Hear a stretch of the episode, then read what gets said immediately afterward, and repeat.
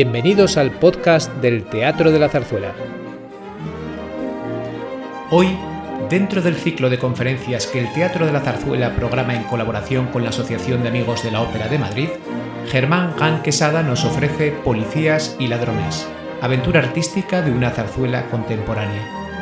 La conferencia fue grabada en el Teatro de la Zarzuela en noviembre de 2022.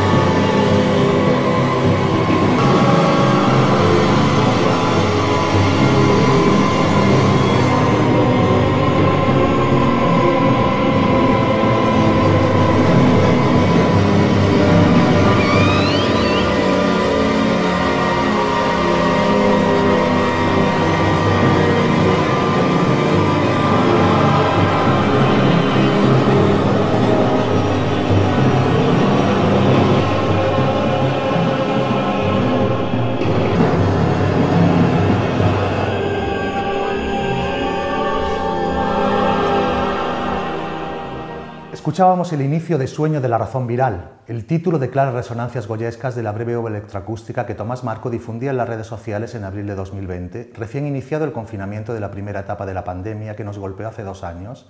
y que supuso el aplazamiento de las funciones de estreno de la zarzuela que nos ocupa, Policías y Ladrones, ya suspendidas en abril de 2018 y que finalmente serán realidad en apenas unos días. El acto de resiliencia creativa que constituye la composición de esa obra en tan difícil coyuntura global se nos presenta al mismo tiempo como metáfora de una actitud que parece recoger otras resistencias paralelas, la del propio compositor contemporáneo, rara avis en los escenarios de nuestro país, y la de la dedicación a un género, como es el de la zarzuela, que por recoger el título de un incitante volumen de Jorge Fernández Guerra, vive desde hace décadas en prolongada supervivencia, el menos en lo concerniente a la viabilidad de generación de un nuevo repertorio. Aunque, y no hay mal que por bien no venga, la definitiva subida al escenario del Teatro de la Zarzuela de estos policías y ladrones el próximo 18 de noviembre nos sitúa gozosamente en otra coyuntura mucho más afortunada, la de la celebración del octogésimo aniversario de su compositor, de la que han sido testigos en las últimas semanas, entre otras, las programaciones de la Orquesta Sinfónica de Radio Televisión Española y de la Orquesta de la Comunidad de Madrid. 80 años de trayectoria vital que son aún más merecedoras de reconocimiento si atendemos a la ingente labor de Tomás Marco como agudo crítico, prolífico ensayista y gestor determinante en varios periodos de su carrera en la vida musical española. Y sobre todo, si revisamos su nutrido catálogo compositivo, del que en este 2022 se cumple también un aniversario redondo, seis décadas, iniciadas en 1962 con su obra Trivium. En ese catálogo, la atención a la dimensión escénica es determinante, en acercamientos muy variados y desde un momento muy temprano. Y es a esa presencia a la que les propongo acercarnos en los próximos minutos, como preludio al comentario específico de algunas características de policías y ladrones, y con la intención de no estropear la vivencia directa e inmediata que todo estreno absoluto supone. Para ello, seguiremos la guía de dos aportaciones fundamentales para la comprensión de la personalidad y obra de Tomás Marco, como son el estudio sobre él editado por Marta Cureses en 2007 y las reflexiones del propio compositor sobre su música escénica, publicadas en 2020 bajo ese mismo título.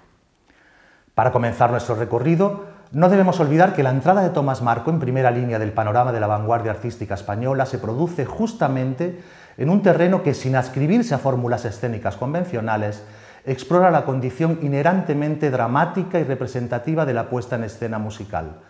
nos referimos al ambiguo territorio del happening, de la performance y de otras propuestas de las llamadas músicas de acción, a las que Marco se acercó decididamente desde 1964 con su pertenencia al núcleo fundacional del mítico grupo ZAG, junto a Juan Hidalgo, Walter Marchetti o Ramón Barce. Como prolongación natural de esta actividad a un mismo tiempo creativa y performativa, comienza a poblar el catálogo del compositor a partir de 1966 una serie de obras en las que los modos diversos de acercarse a la puesta en música de un texto, la percepción de su proyección dramática, el movimiento y gestualidad actoral y su interacción con recursos sonoros, instrumentales y con dispositivos audiovisuales son determinantes. Por ejemplo, en una composición como Anna Blume, fechada en 1967 y concebida para dos recitadores, conjunto instrumental y cinta magnética, cuya materia textual la constituyen dos poemas del dadaísta Kurt Schwitters, el que da título a la pieza y la bien conocida Ursonate.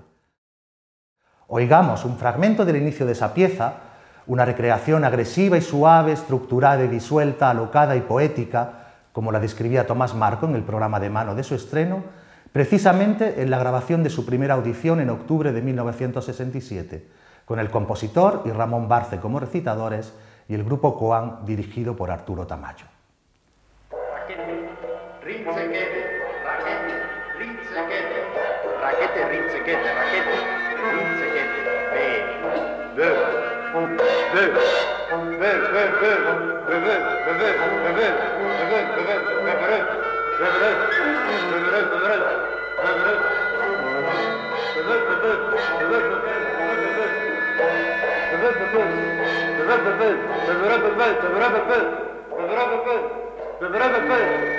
Je me retais, je peux, je me retais, je peux, je me retais, je peux, je me retais, je peux, je me retais, je peux, je me retais, je peux, je me retais, je peux,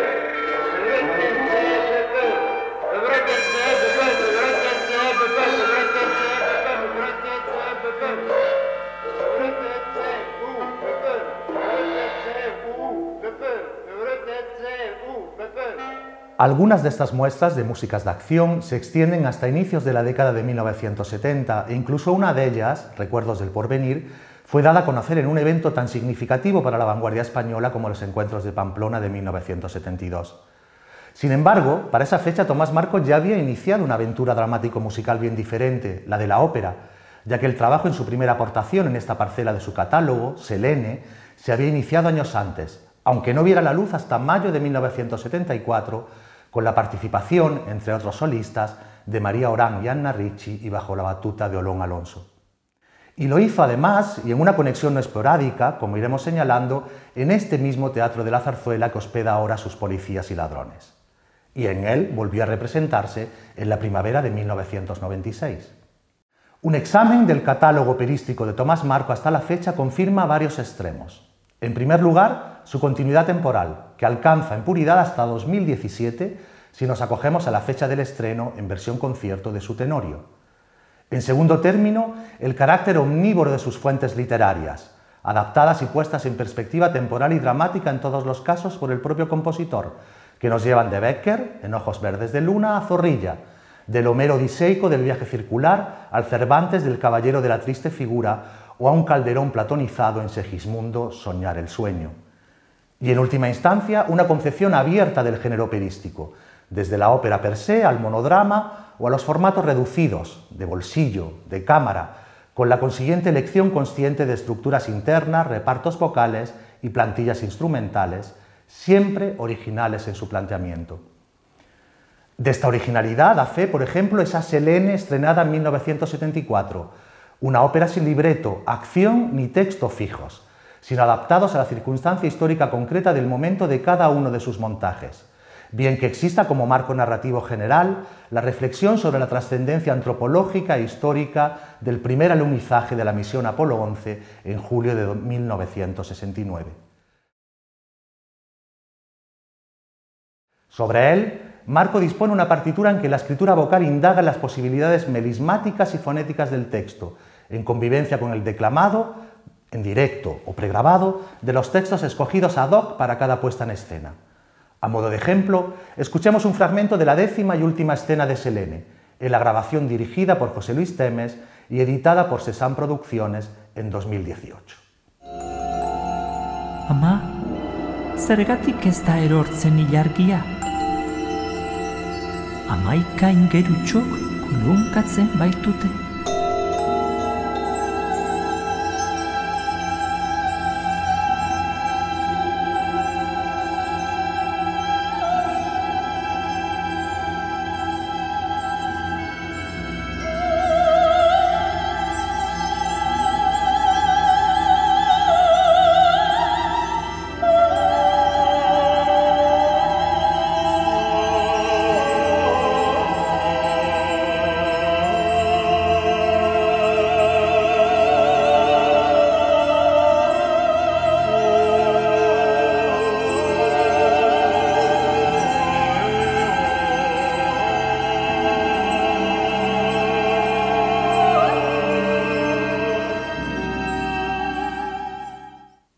Si en Selene, con todas sus particularidades, se produce una confrontación discursiva entre personajes y narradores,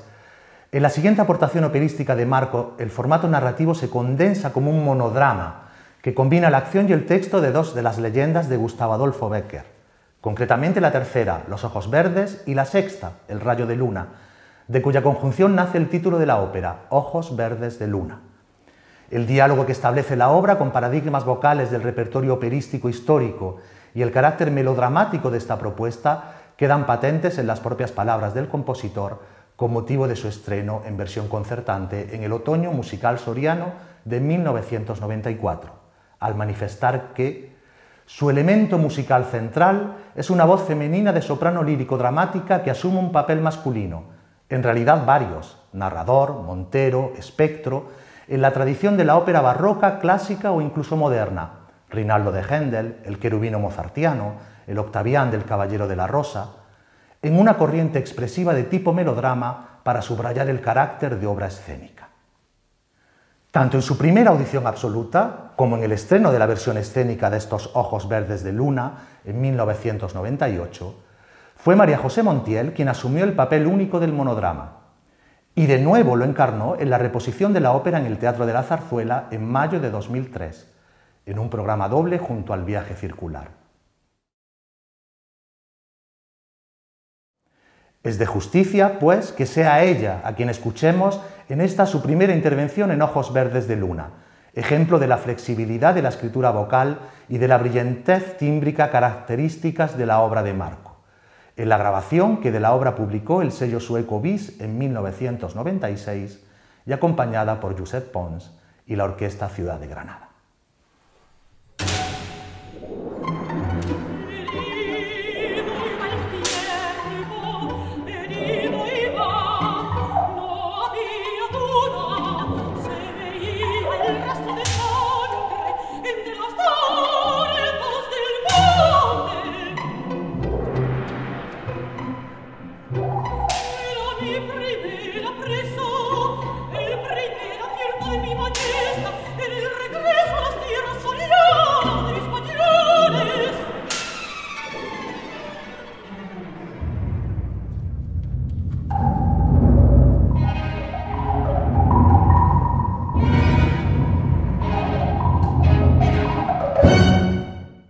Y para concluir este preámbulo operístico, resulta lógico y muy apropiado en estas fechas otoñales acudir a la composición que por ahora cierra este capítulo operístico en el catálogo de Tomás Marco, ese tenorio concluido en 2008 que sin embargo aún espera su estreno escénico. Indudable reto el de pensar musicalmente el mito de Don Juan, que el compositor afronta en uno de sus proyectos dramáticos de mayor ambición tomando, ciertamente, el hilo argumental de la tan visitada obra de Zorrilla, pero al igual que en sus otras óperas, trascendiendo la anécdota específica al situarla en una perspectiva arquetípica en la que el tenorio decimonónico conversa con sus precedentes configuraciones teatrales, Tirso de Molina, Molière, Da Ponte, Lord Byron, y con otras representaciones literarias de la seducción, el destino fatídico y la redención amorosa en manos de sus actores principales y mediante la elección de la tríada vocal por excelencia, barítono, tenor y soprano en los personajes protagonistas y de un cuarteto vocal, coro madrigal, como comentarista, espejo e interlocutor cómplice o distanciado de la peripecia. Sin solución de continuidad, dos breves ejemplos nos servirán para hacernos una mínima idea del tenorio tal y como lo piensa Tomás Marco, ambos servidos en la grabación dirigida por Santiago Serrate y editada por Sesam Producciones hace cuatro años. En primer lugar, el comienzo de la extensa tercera escena, en la que el personaje de Doña Inés, antes de la irrupción de Don Juan en su habitación, canta ante un espejo la desconfianza en su hermosura con uno de los más bellos textos que sobre el tópico del desengaño haya dado la poesía barroca española, en este caso de la pluma de la novohispana Sor Juana Inés de la Cruz.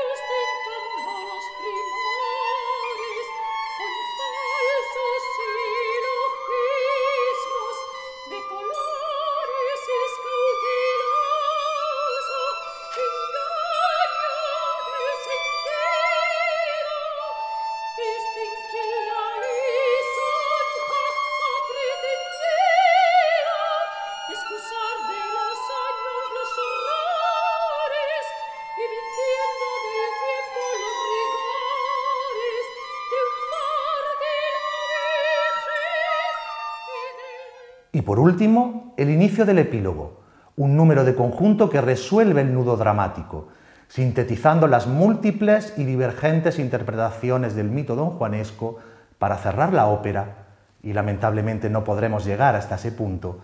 con el canto a dúo del famoso soneto quevedesco Amor constante más allá de la muerte.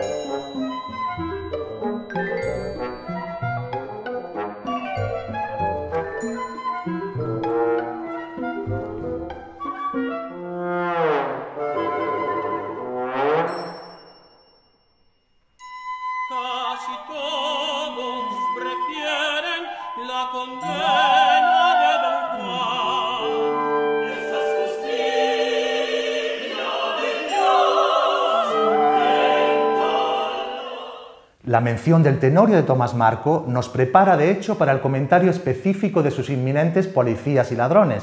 de los que desvelaremos tan solo algunos trazos principales y momentos relevantes con el propósito expreso de no interferir en la expectación desprejuiciada con que el espectador ha de acudir a su estreno. En efecto, ópera y zarzuela comparten algunos puntos estructurales comunes, como la existencia de un preludio sinfónico y de varios intermedios, que en el caso de policías y ladrones separan sus cuatro partes. Y lo que es más significativo, entre los tres proyectos anteriores de composición de una zarzuela emprendidos por el compositor, se encuentra precisamente uno titulado El Tenorio en lavapiés, cuyo argumento giraba en torno de los avatares de una compañía teatral en su empeño por ofrecer un montaje novedoso de la obra de Zorrilla en tan castizo barrio madrileño. Ya desde su subtítulo, Zarzuela Contemporánea, Policías y Ladrones se presenta en la concepción de música y libreto por Tomás Marco y Álvaro del Amo, bajo el signo de esa contemporaneidad por partida doble. En lo argumental, porque reivindica la actualidad palpitante social y política como uno de los territorios privilegiados por las tramas de la zarzuela en su secular historia, y con ello uno de los motivos de su popularidad. Y qué más tristamente actual que la repercusión cotidiana ante la que como ciudadanos reaccionamos de modo cada vez menos exasperado de los innúmeros casos de corrupción política que nos sacuden. Afrontados en la literatura, el cine o las artes gráficas,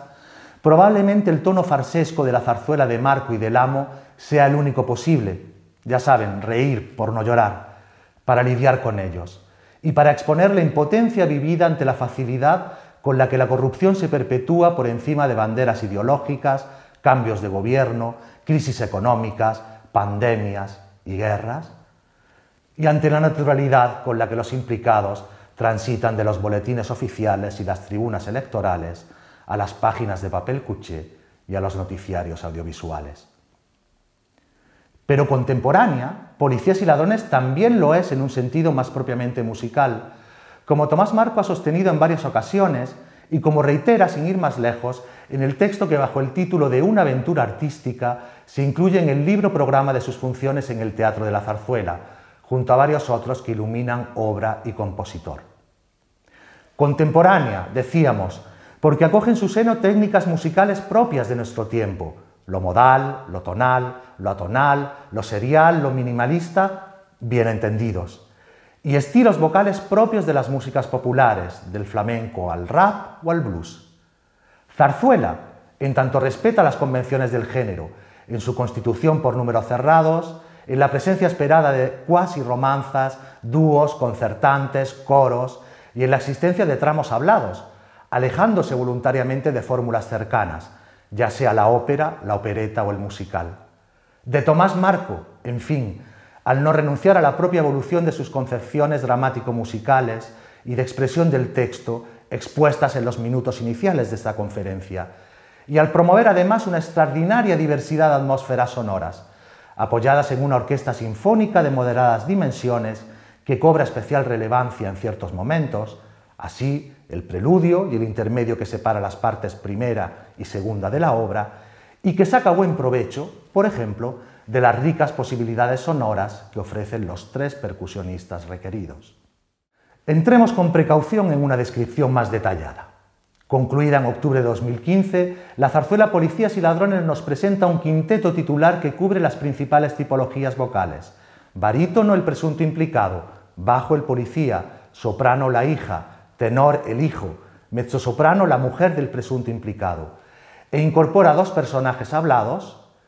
un grupo importante de actores y un coro de notable protagonismo.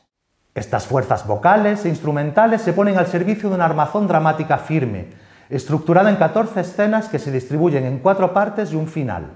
y desde el punto de vista musical, en 16 números de duración y rasgos variables, desde el monólogo y el dúo al episodio concertante,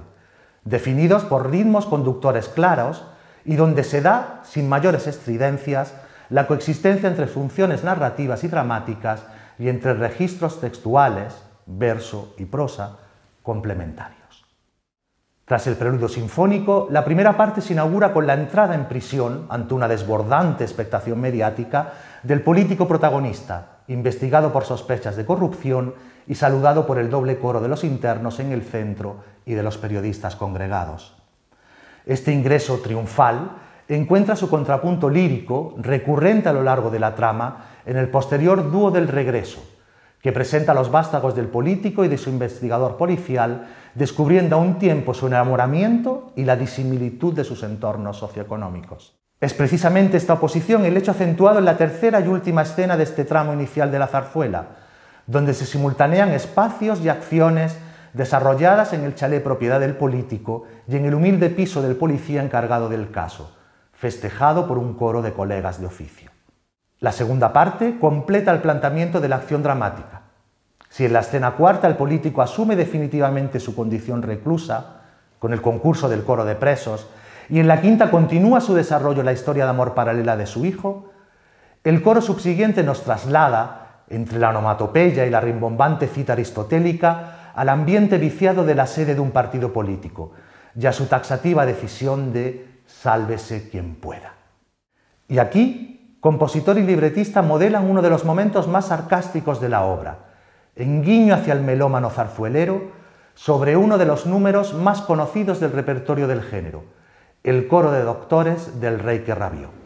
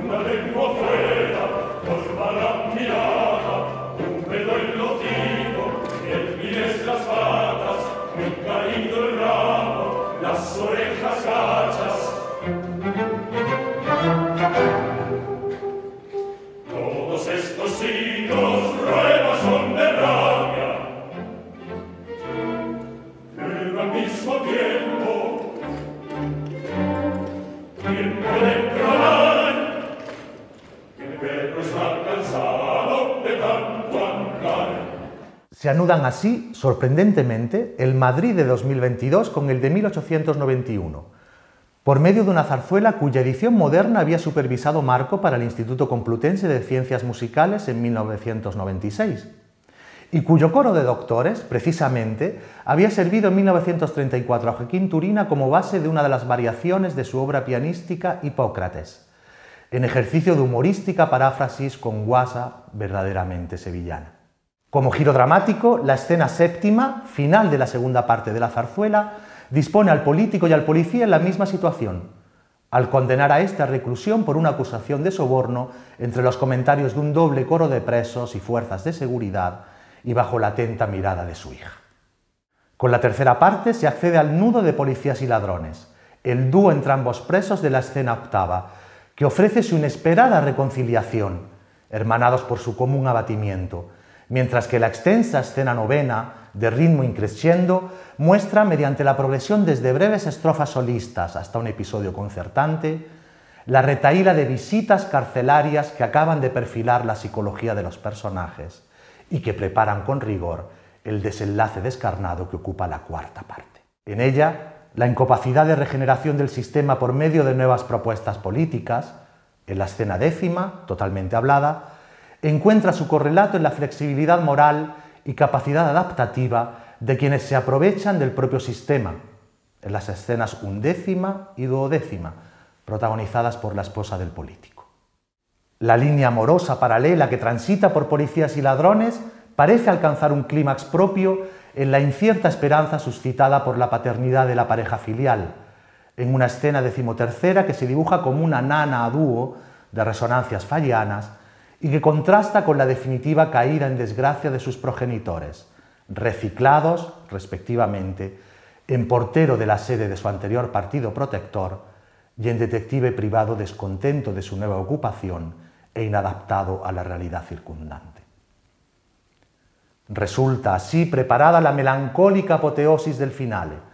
donde el coro manifiesta la no tan paradójica intercambiabilidad de los papeles que a cada uno toca en el reparto de roles socioeconómicos. Del mismo modo que en el juego infantil que inspira el título de la zarzuela, se permuta continuamente, aunque sin consecuencias adversas, de roles. Aún queda, no obstante, cierta esperanza, la frágil posibilidad de un relevo generacional depurador en manos de la pareja enamorada, que abra la puerta a la regeneración social, en el buen supuesto, como indica el final del libreto, de que no todo está perdido si es posible que este pueblo, a veces tan desabrido, pueda encontrarse esta noche contemplando una zarzuela como aquellas que la abuela repetía troche y moche. Afirmaba Tomás Marco en una recentísima entrevista. Nunca se acaba de aprender, y si se aprende siempre queda mucho por saber y por construir. La vida es breve, y el conocimiento y la creación son tan insondables como el tonel de las Danaires. Que en un momento de plena madurez de su trayectoria, el compositor corra el riesgo, compartido por libretista, intérpretes y equipo artístico y técnico, de embarcarse en la preparación, composición y montaje de una zarzuela como Policías y Ladrones es testimonio fehaciente de esa inquietud e insatisfacción permanentes. Que lo haga, por parafrasear al filósofo británico Alan Watts, con una propuesta cuya actualidad y singularidad nos ofrece no una escucha del pasado irrecuperable, ni de un futuro inaprensible, sino de un presente expandido, es signo de la pertinencia de la aventura artística emprendida. Y que en 2022 el Teatro de la Zarzuela se comprometa, tras tantos avatares, con su estreno es, esperemos, presagio de que la zarzuela, entendida en toda su posible amplitud contemporánea, aún puede aprovechar y prolongar el impulso que títulos como los de Barbieri y Pedret, programados con anterioridad este mismo curso, mostraban en sus momentos de consolidación y esplendor. En todo caso, Espero que cuantos acudan entre el 18 y el 27 de noviembre al Coliseo de la calle Jovellanos para asistir al esperado estreno de Policías y Ladrones, se dejen robar la atención por aquellos y se diviertan con los chanchullos, tejemanejes y pasteleos, tres vocablos bien zarzueleros, de estos, servidos tan estimulantemente por Tomás Marco y Álvaro del Amo en esta nueva zarzuela. Muchas gracias. Gracias por escuchar este podcast. Te esperamos en el Teatro de la Zarzuela, único en el mundo.